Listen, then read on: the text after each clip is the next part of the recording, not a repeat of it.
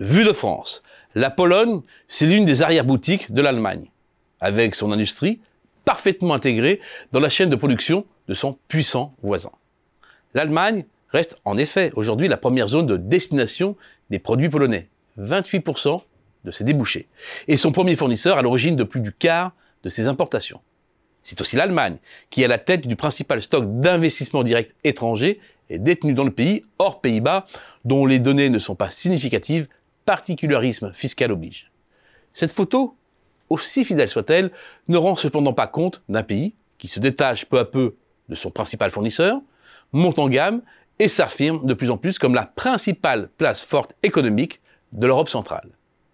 La progression en efficacité de l'économie polonaise se mesure à l'aune de l'augmentation du PIB rapporté à la population en âge de travailler, c'est-à-dire par rapport à la force de travail disponible. Cela synthétise à la fois l'évolution de la productivité et la capacité d'un pays à mobiliser sa main-d'œuvre pour créer des richesses. C'est un véritable indicateur de vigueur de la croissance endogène. Un indicateur qui s'est envolé depuis une trentaine d'années et ne cesse de s'élever. La Pologne fait même mieux que la Corée du Sud, même s'il faut nuancer le propos.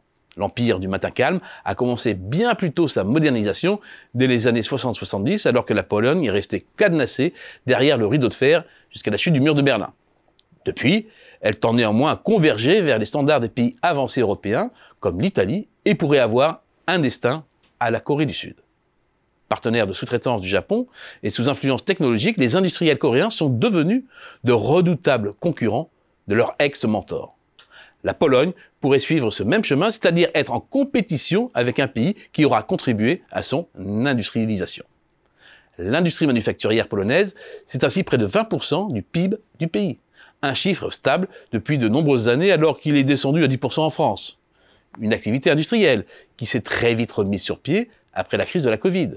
Le niveau de richesse créée surplombe ainsi de près de 6% son niveau pré-pandémie, malgré toutes les contraintes qui ont pesé sur l'offre alors que l'industrie allemande reste empêtrée dans les pires difficultés.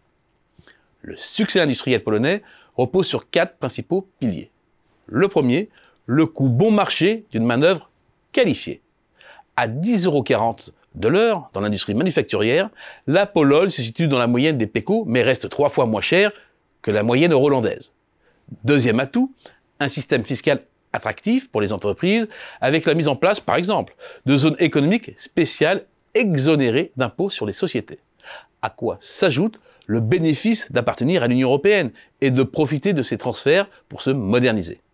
Entre le fonds de cohésion, les subventions et l'accès à des prêts à l'UE, l'enveloppe s'élèvera à 145 milliards d'euros sur la période 2021-2027, soit quasiment le quart du PIB polonais de 2022. C'est enfin la capacité d'attirer les investissements directs étrangers, parce que l'environnement des affaires y est favorable, mais aussi parce que le marché intérieur, fort de ses 38 millions d'habitants, est en croissance rapide. Premier destinataire des entrées d'idées en Europe centrale, la Pologne attire de gros investisseurs comme Google, qui a investi près de 2 milliards de dollars dans la construction d'un service de cloud.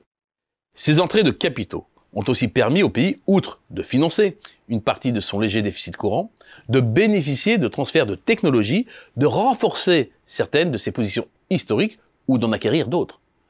Localisé dans la vallée dite de l'aviation, dans le sud-est du pays, le secteur de l'aéronautique regroupe plus de 200 entreprises employant 25 000 personnes. Safran, Airbus, Boeing y sont notamment implantés. Mais c'est aussi une industrie automobile en pleine expansion. Intervenant principalement comme équipementier, la Pologne est aujourd'hui l'un des plus grands bassins européens dans le secteur de la motorisation. Autre bastion polonais, les IA, à peine positive au début des années 2000, la balance commerciale des produits alimentaires est devenue archi-excédentaire. Lait, viande, fruits, légumes sont massivement exportés vers les pays membres de l'UE et rapportent plusieurs milliards d'euros. Bien entendu, l'économie polonaise souffre actuellement du retour de l'inflation, qui a contraint le gouvernement à mettre en place des garde-fous, TVA réduite sur les carburants, le gaz, l'électricité, et pousser la Banque centrale à remonter par 11 fois ses taux depuis l'automne 2021 pour contenir la hausse des prix, mais aussi pour soutenir le zloty vis-à-vis de l'euro comme du dollar, affaibli à la fois par les désaccords du pays avec la Commission européenne et par sa proximité avec la Russie et l'Ukraine. Ce sont bien évidemment deux points de faiblesse de l'économie polonaise, tout comme le vieillissement de sa population aggravé par l'assèchement d'une partie de sa jeune main-d'œuvre, attirée notamment par les hauts salaires allemands.